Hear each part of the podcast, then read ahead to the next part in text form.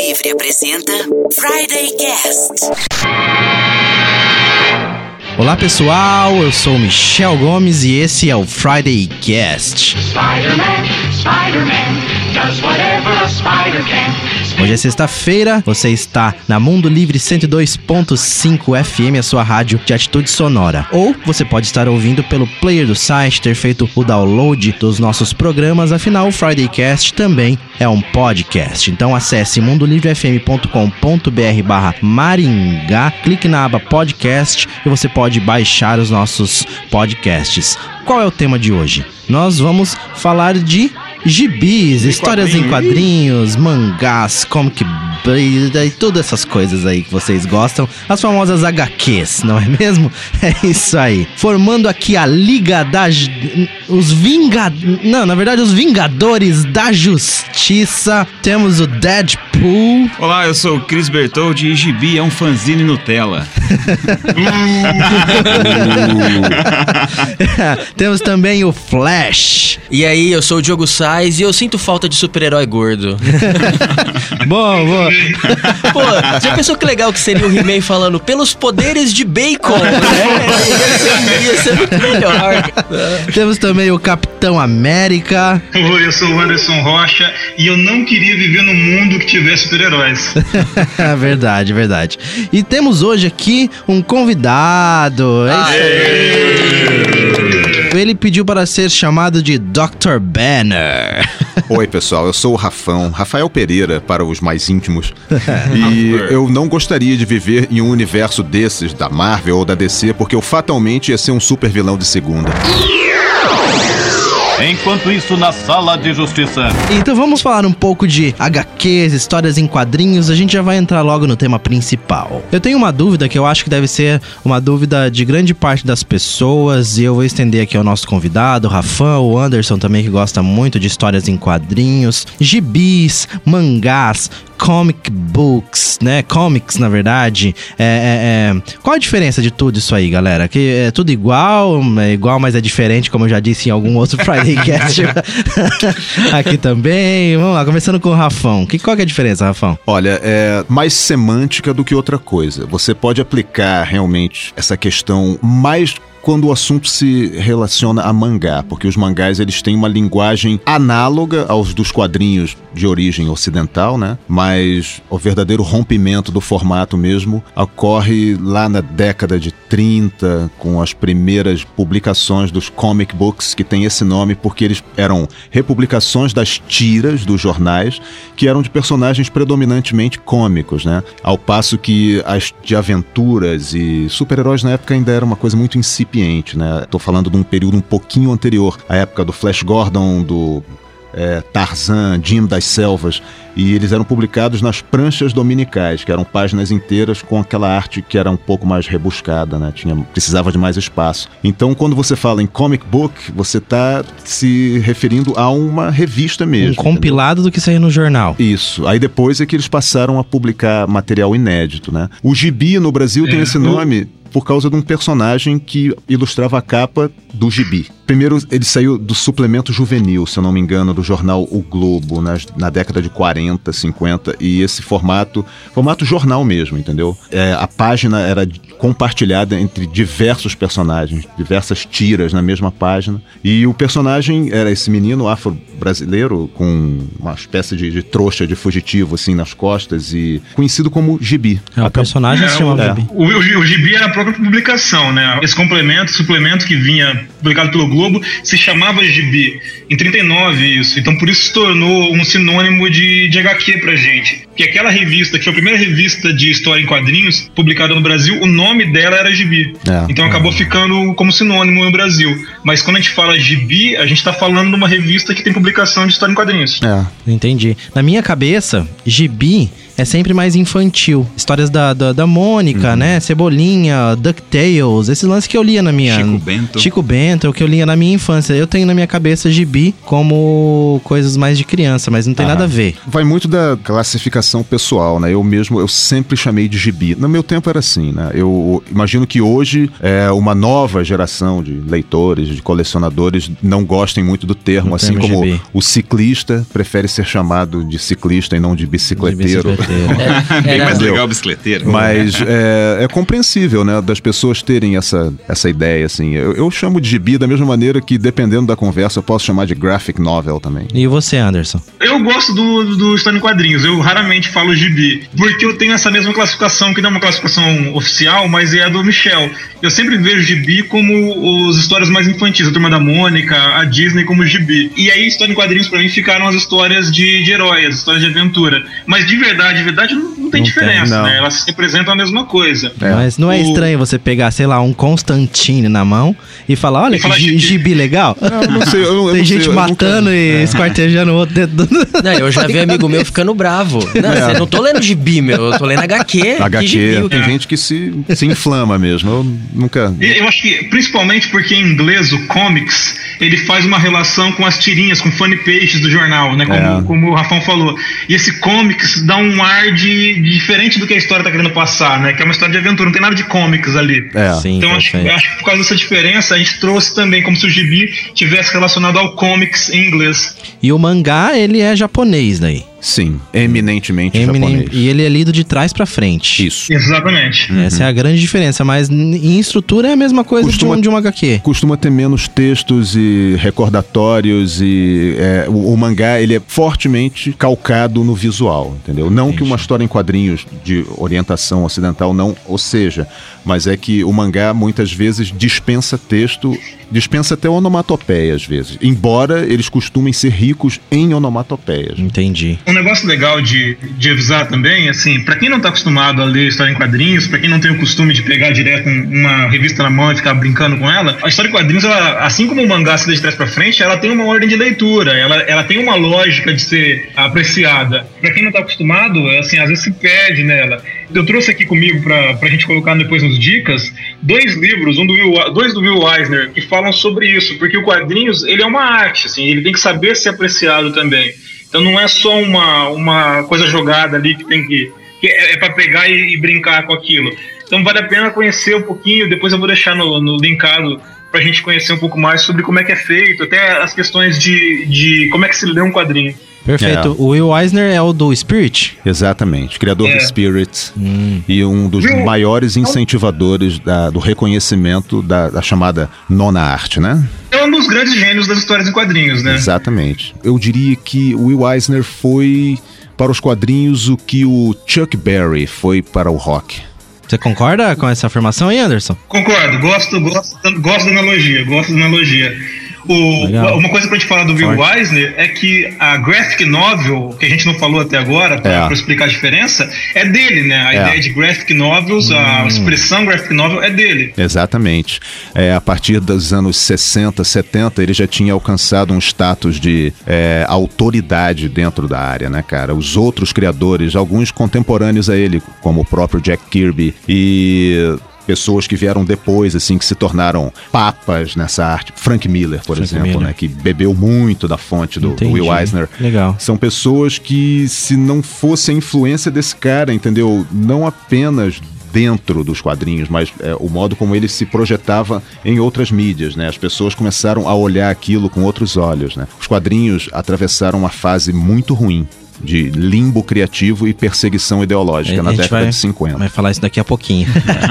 Legal.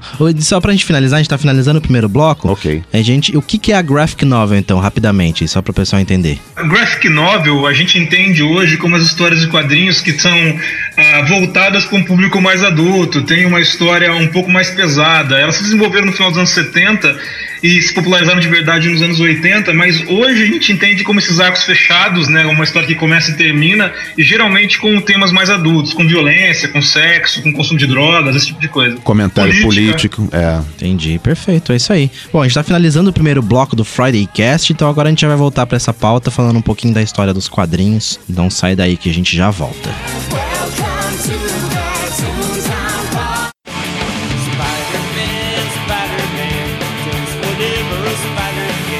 De volta com o Friday Cast na Mundo Livre FM. Lembrando que nossas redes sociais são facebook.com/barra FridayCast, twitter.com.br FridayCastBR e instagram.com.br FridayCastBR. Acessa lá que você sempre fica sabendo antes do que vai rolar no FridayCast, acompanha gravações e tudo mais. E esse nós não estaremos ao vivo no FridayCast, porque na verdade é janeiro, estamos de férias, não é mesmo? Mas não esquecemos de vocês, beleza? Mas não, não terá live no Facebook hoje. Vamos lá então. Pessoal, história das revistas em quadrinhos. Então a gente já falou um pouquinho, quer dizer que revistas em quadrinhos, HQs de bis, elas começam nos jornais, né? Isso. Há quem diga que a primeira tira em quadrinhos foi o Yellow Kid, né?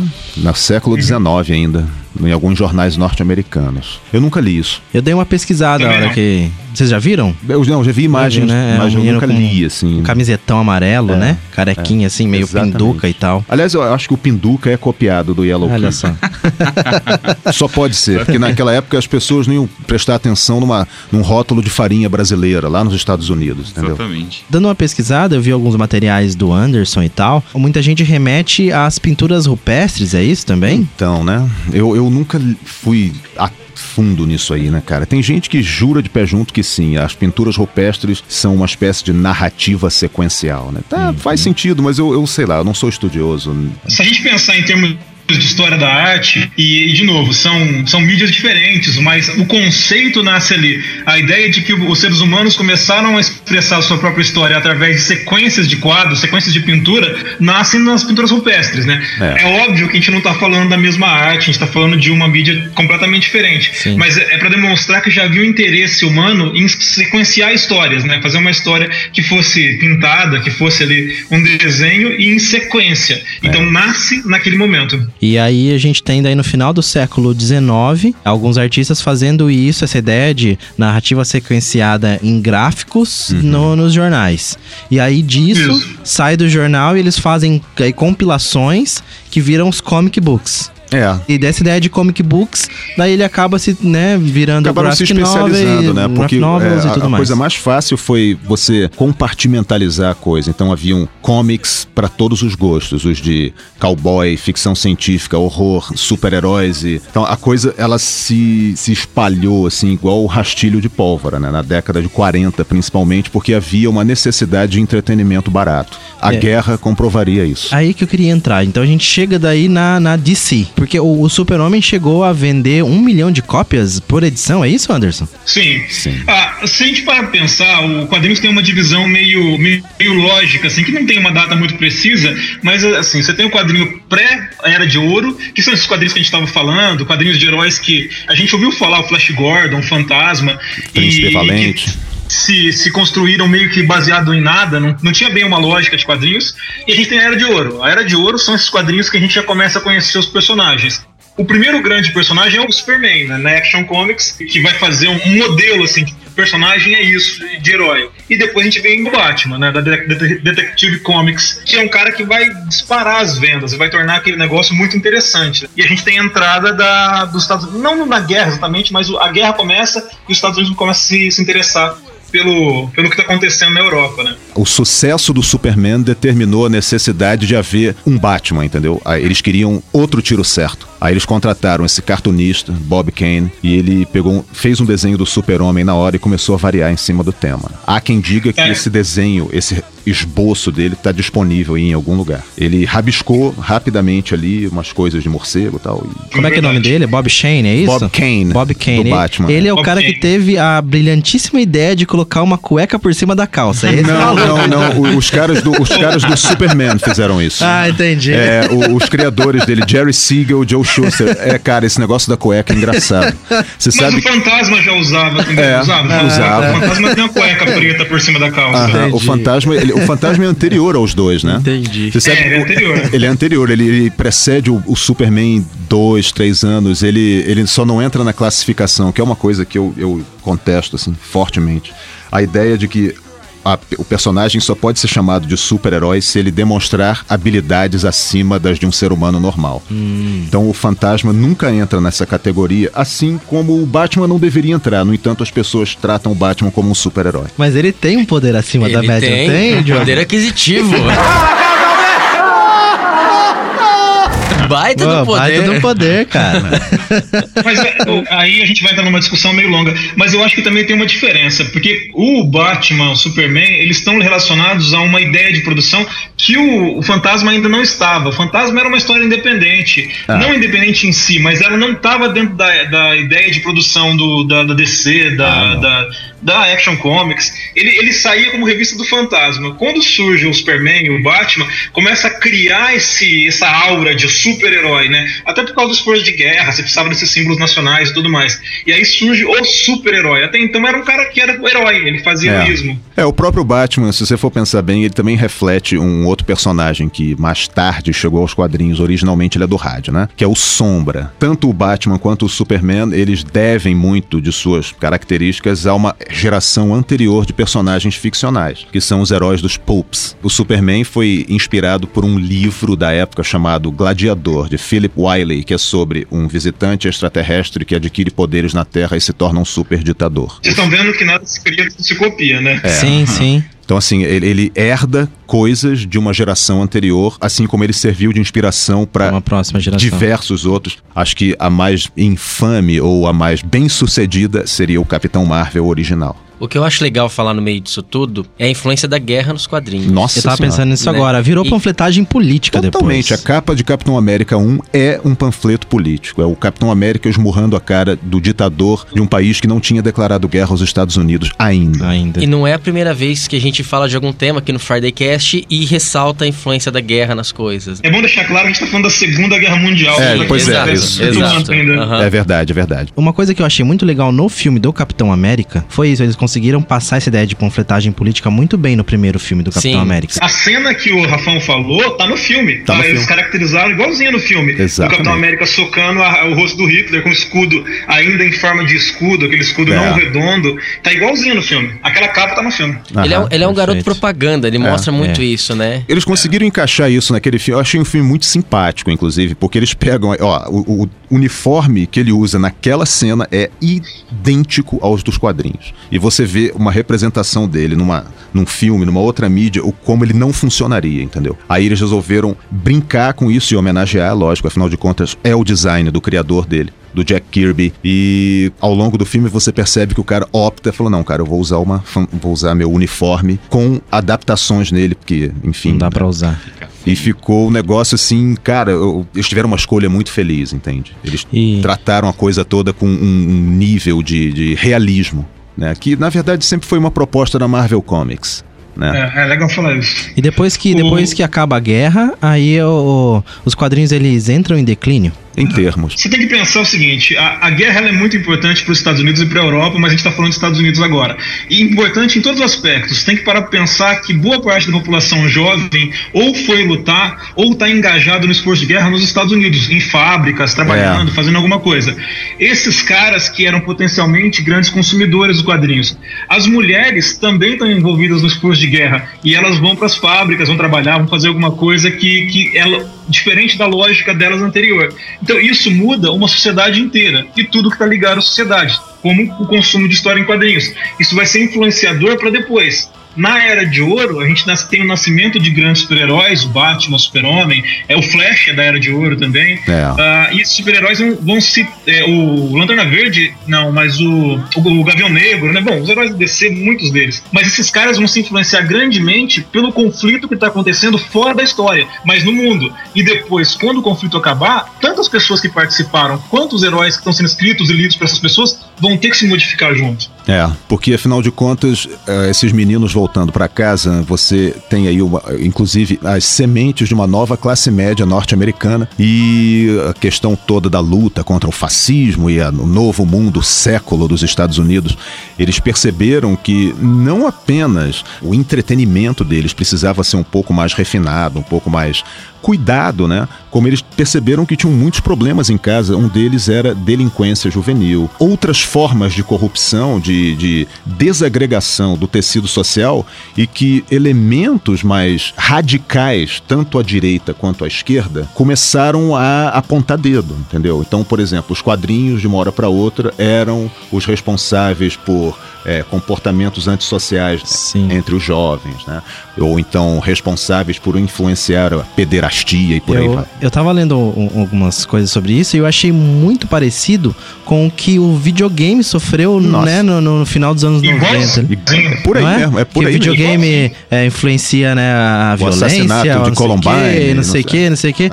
Cara, muito, né? Muito, muito parecido. Eu não sabia que os quadrinhos tinham passado. E foi aí que, eles, que os quadrinhos começam a cair de vendas É assim, ó. é, os super-heróis, sim. dos super-heróis. É, as editoras precisavam sobreviver.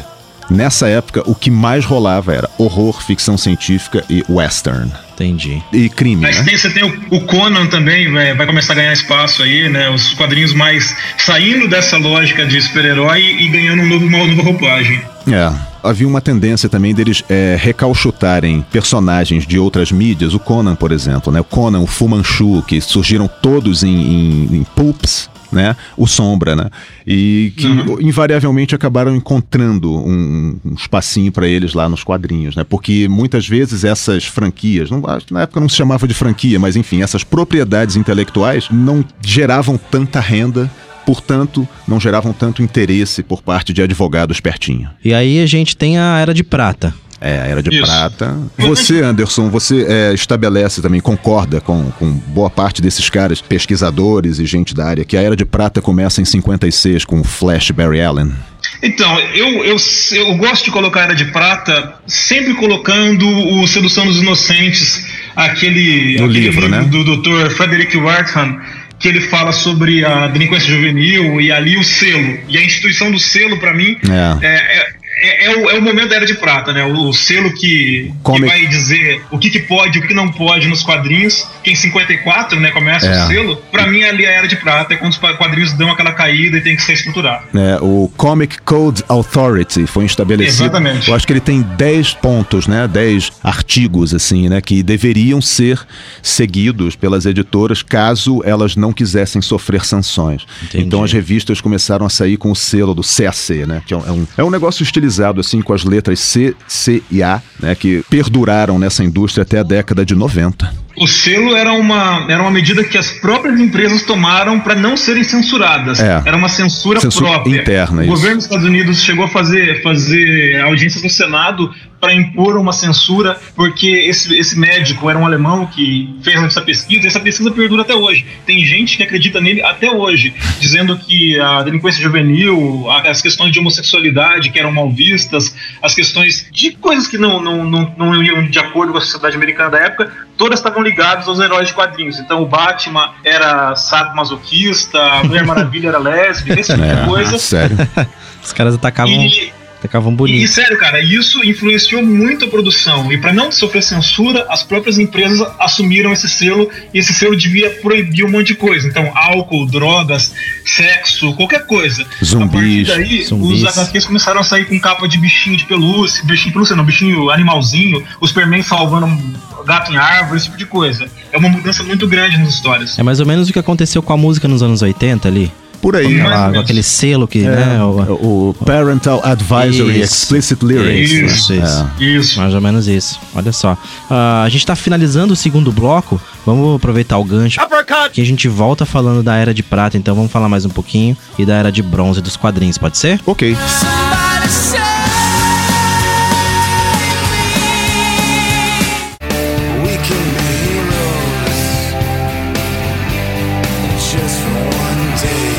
De volta com o Friday Cast na Mundo Livre FM. A gente tava falando sobre a Era de Prata dos quadrinhos. Eu acho que o Rafão tinha um, um detalhe aí que a gente deixou passar no bloco anterior. O que, que era, Rafão? Nos anos 40, esse cara, Max Gaines, ele herdou a editora do pai dele, era EC, né? Educational Comic. De Educational, a primeira coisa que ele fez foi mudar o nome para Entertaining Comic.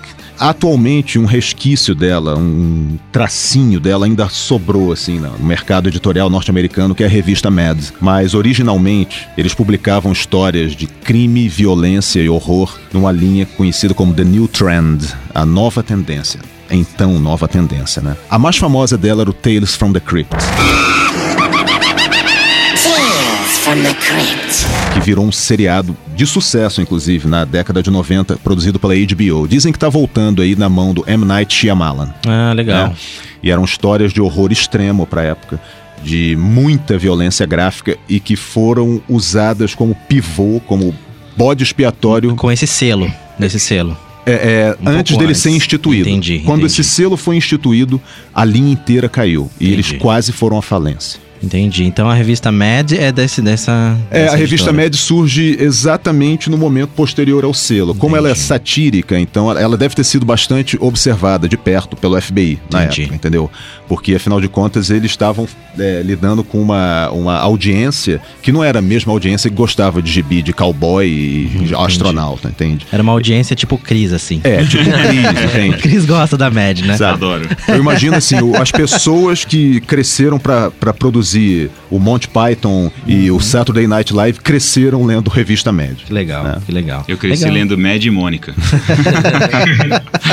Muito bom, muito bom. What do you think you might be into? Superhero, fantasy, graphic novels, manga? O que mais que você quer falar da era, da era de prata, Anderson, dos quadrinhos? Cara, eu, eu acho, eu considero assim, a Era de Prata a minha era favorita dos quadrinhos, porque a gente tem algumas coisas importantes acontecendo. É. A, a consolidação das duas grandes empresas, a DC e a Marvel, que vão se tornar as gigantes dos quadrinhos até hoje, é na Era de Prata. Sim. A gente tem o, o nascimento, bem entre aspas, do, de um senhor que se tornou famoso, que se chama Stanley Martin Lieber, É. que é o Stan Lee. Ele é um cara que estava na indústria de quadrinhos desde a década de 40, mas é na Era de Prata que ele tem ali a chance de colocar para fora as suas ideias e se tornar um cara importante na indústria. E a gente tem a consolidação de alguns heróis que para mim vão marcar a minha vida, assim. Então você tem o- os novos heróis da DC, né, surgindo, o Hal Jordan assumindo como Lanterna Verde, e você tem o- a criação das ligas, né, a Liga da Justiça, nascem os Vingadores, nascem os X-Men.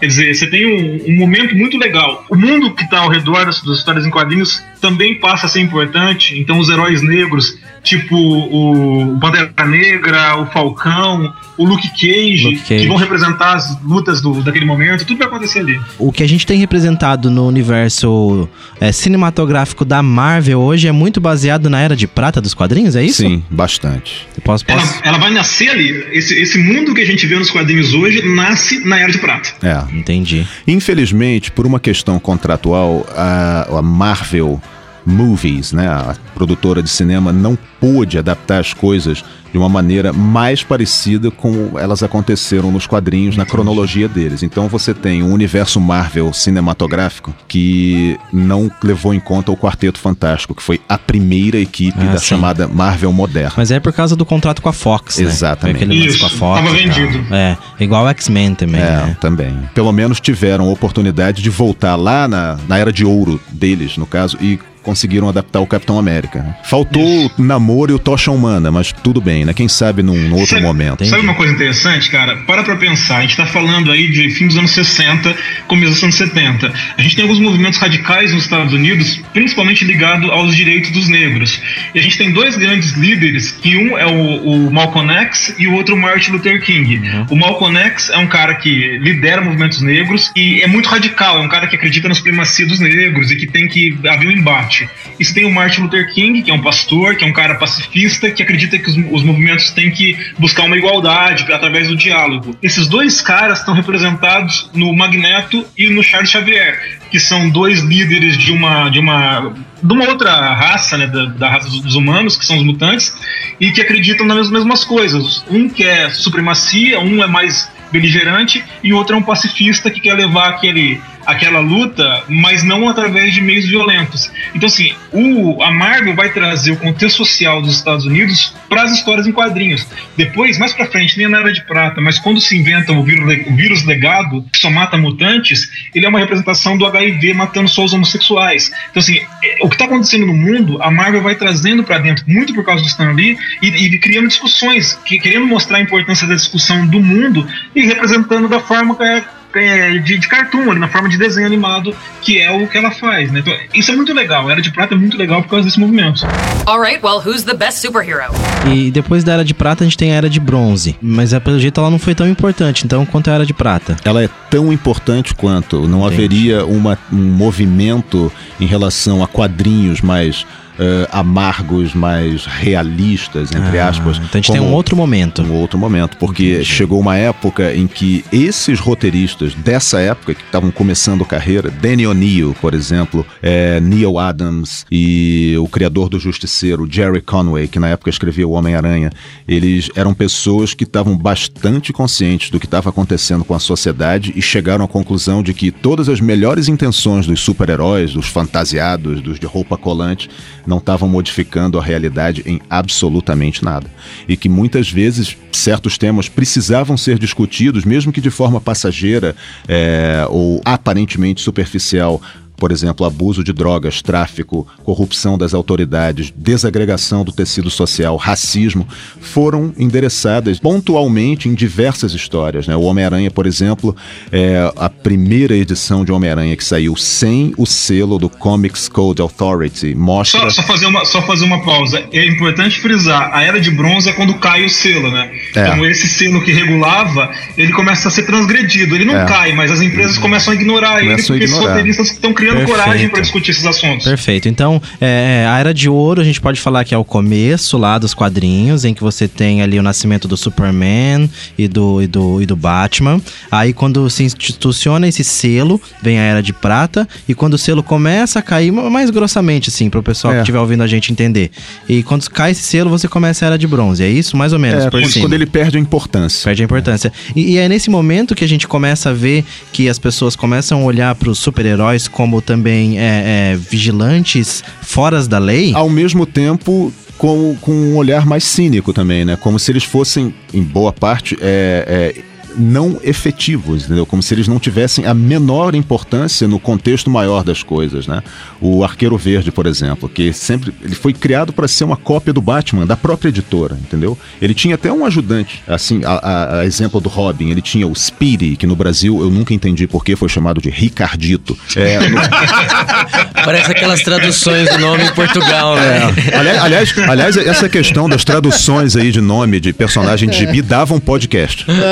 né? Ricardito é bom. O Ricardito, Ricardito era um cara que, que se afastou do, do mentor dele, do Arqueiro Verde, e foi lá brincar de polícia e bandido com os novos titãs. Imagina, quem é você? Você veio me chamar? Eu sou o Ricardito. Eu sou o Ricardito. Pensa, pensa nas crianças brincando. Ah, você vai ser quem? Você é o arqueiro, você é o Ricardito. Ricardito. Exatamente. E esse menino, para ele ter alguma relevância na história, assim, o, o roteirista do Arqueiro Verde na época fez na capa, entendeu? Na capa aparece esse menino é, injetando é, heroína, presumivelmente. E é uma história que serviu de alerta e tudo, né? Muita gente da classe média da época não devia ter contato com essas coisas. E esse cara, Danny O'Neill, que na época estava começando a carreira, ele decidiu abordar isso da mesma maneira que, por exemplo, vigilantismo, é, violência urbana, alguns anos depois. O Justiceiro, que hoje tá, ele tá bombando aí, entendeu? É. As pessoas adoram ele. Terminei ontem a temporada né, da do- Netflix. Exatamente, mas você vê, olha só, o Justiceiro conquistou fãs que não são necessariamente fãs do Homem-Aranha. É. né? Ele surgiu ali como código. Wolverine surgiu numa história como vilão do Hulk. É, muitos surgiram assim, né? É. O Constantine era um cara, né, aleatório do do, do do, lago, do, do pântano, pântano, né? Era, e- e eles, o cara mais. Ele se destaca tanto entre os leitores de quadrinhos que ele acaba ganhando a sua própria. Sim. Né, sua própria. Teve uma série de 300 edições. É. Então, esse, isso, que o, isso que o Rafão está dizendo é, é muito legal, assim, porque você para pra pensar que essas discussões, elas elas estavam meio embrenhadas, mas elas não davam a cara, elas não eram tão visíveis, elas ficavam difundidas ali. Agora, quando começa a cair o selo, começa a, a roteiristas um pouco mais ligados, um pouco mais jovens, mais afim, colocarem discussões. Você tem alcoolismo, você tem droga, você tem violência urbana, e você tem a coisa aparecendo mesmo, não ficando em segundo plano, chamando atenção, estando na capa. E isso vai dar, dar o caminho, vai ab- abrir uma, uma espaço para surgirem as graphic novels. Tem uma muito importante que é a piada, né? A piada, mortal, piada né? mortal. Do, do Alan Moore e Dave Gibbons também, mas é, o Watchmen mesmo, né? Watchmen. E o- a volta do Cavaleiro das Trevas, American Flag.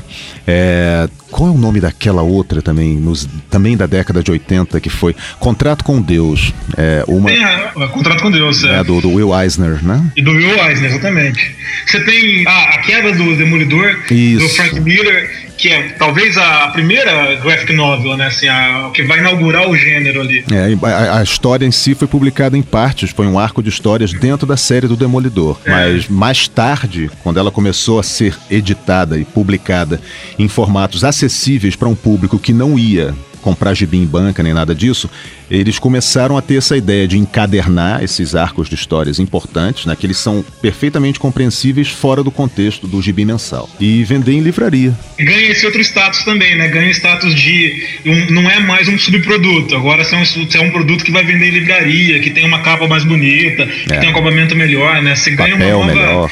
ah, roupagem. Isso. E aí a galera começa a entender, as outras indústrias começam a entender a importância que Uhum. as HQs têm, né, pra cultura pop. Que eles já, eles já vinham tentando no, no final dos anos 70 e começo Já. dos 80 é, adaptar pro cinema, né? Mas Isso não- também daria outro podcast. É, quando eu não- lembro não das tiveram- adaptações do Capitão América e Doutor Estranho, do final dos. Cara, sabia que tem um filme do Doutor Estranho de 78?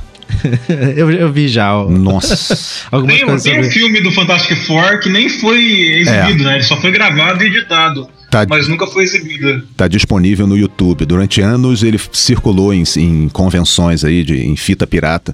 Hoje em dia você encontra ele no YouTube, cara. É medonho mesmo. E, e aí a gente chega num graphic novels, HQs mais novas. É e... chamada Era Moderna. Era essa, Moderna. Pra, pra- pra- em termos de classificação. Entendi. E aí você tem o The Walking Dead, por exemplo. Isso. The Walking Dead é legal, cara, porque ele, ele é dentro da genealogia daquela editora Image Comics. A Image foi uma das, para muitos fãs mais radicais, né? Eu incluso, é responsável pela queda direta da qualidade dos roteiros da década de 90 em comparação a a um aumento, assim, uma ampliação da qualidade gráfica, porque eles realmente investiram tanto na qualidade gráfica, nos desenhos, na separação de cores computadorizadas, é, no, no papel, entendeu? Das re- revistas dele, eu acho que o maior expoente deles da época foi o Spawn, né? Ah, que era de certo. um artista fugido da Marvel, o cara que fez o Homem-Aranha, Todd McFarlane, e ele tá lá até hoje, na Image. E isso aí, né, recentemente eles fiz- produziram um documentário chamado A História Oral da Image Comics, vale a pena. A Image era tipo uma cooperativa, né? Quando É. o Todd McFarlane criou ela, é, ele foi abraçando várias pessoas que queriam fazer essas produções,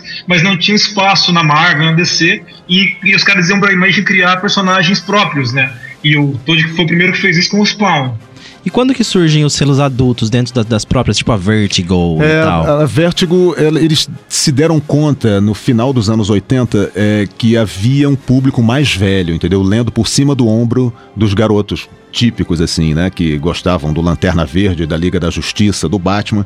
E eles se deram conta de que o talento nessa indústria estava atrás é, desse público mais velho, né? Então, eles começaram a publicar o Sandman, pasmem, o Sandman saiu sem o selo Vertigo, as primeiras edições. Era para ter sido uma minissérie, né? O Neil Gaiman não sabia aonde levar aquilo. No final, na edição 6 ou 7, se eu não me engano, é, que é inclusive a edição que a morte aparece, né? A irmã do Sandman, ele já estava com a proposta na mesa dele e falou: Não, acho que você deveria inaugurar nosso novo selo adulto, coisa que a DC tinha tentado algum tempo antes com o Piranha Press, né? E esse selo era o Vértigo. O Vértigo também acabou encampando o Monstro do Pântano. Na época, o Alan Moore tinha saído fazia pouco tempo, né? E o, o Rick Veitch continuou, a qualidade foi mantida e tudo, e eles começaram a dar espaço para outros talentos, inclusive talentos não necessariamente nascidos em solo americano. Então, foi a chamada segunda invasão britânica, né? É, muitos roteiristas e desenhistas que não tinham tanto espaço assim na Inglaterra, normalmente eram capitaneados pela revista 2000 AD, que é a que publica o Judge Dredd desde 1977. E esse pessoal teve muito espaço na, na, na Vertigo, né? no, no- no mercado americano.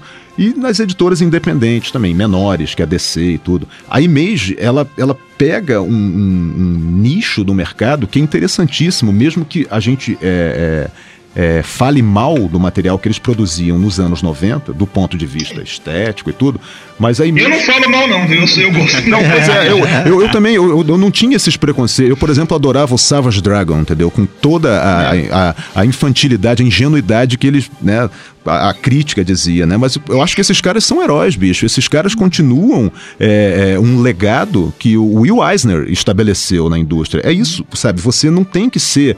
Por que, que você vai direcionar todo o seu esforço criativo para dar dinheiro pra Marvel e pra DC. Sabe o que que eu fiquei sabendo recentemente?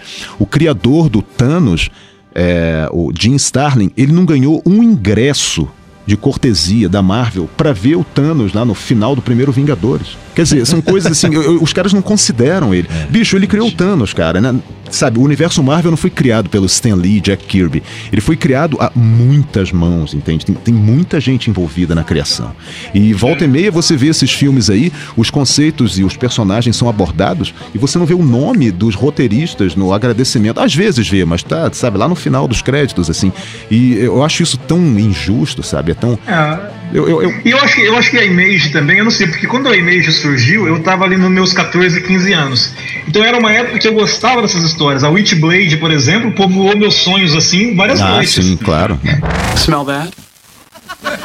That's the smell of new comic book. Tem alguma coisa que vocês querem considerar sobre quadrinhos? Pra finalizar, assim, alguma coisa? Ah, eu acho que tem sempre um gibi pra pessoa certa, é só saber procurar. Perfeito. Alguma coisa, Anderson? Não, assim, depois dessa frase, eu me coloco em silêncio. Eu concordo 100% com É, ele. perfeito. Se você ainda não leu nenhum gibi, um, né, um, uma HQ, é bem isso. Encontre sua HQ certa, que ela está te esperando. Beleza? Valeu, galera. Acho que é isso. É, bom, bom janeiro pra vocês. Espero que as férias aí É, estejam. de- deixa, eu deixa eu perguntar um negócio. O Cris e o Diogo estão aí ainda? Então, Opa! Ah, opa, tá, tá, Nós estamos aqui de plateia VIP É, aqui de- aprendendo. estão só no caderninho, anotando tudo aqui. É, cara. você aí em casa, ó, achando que gibi é só Chico Bento, tá vendo? Ó, tá falando de putaria, de droga, de álcool, e você não tava nem sabendo. Satanismo. É isso aí. Valeu, galera. Valeu, valeu. Um abraço. Tchau. Até mais, pessoal.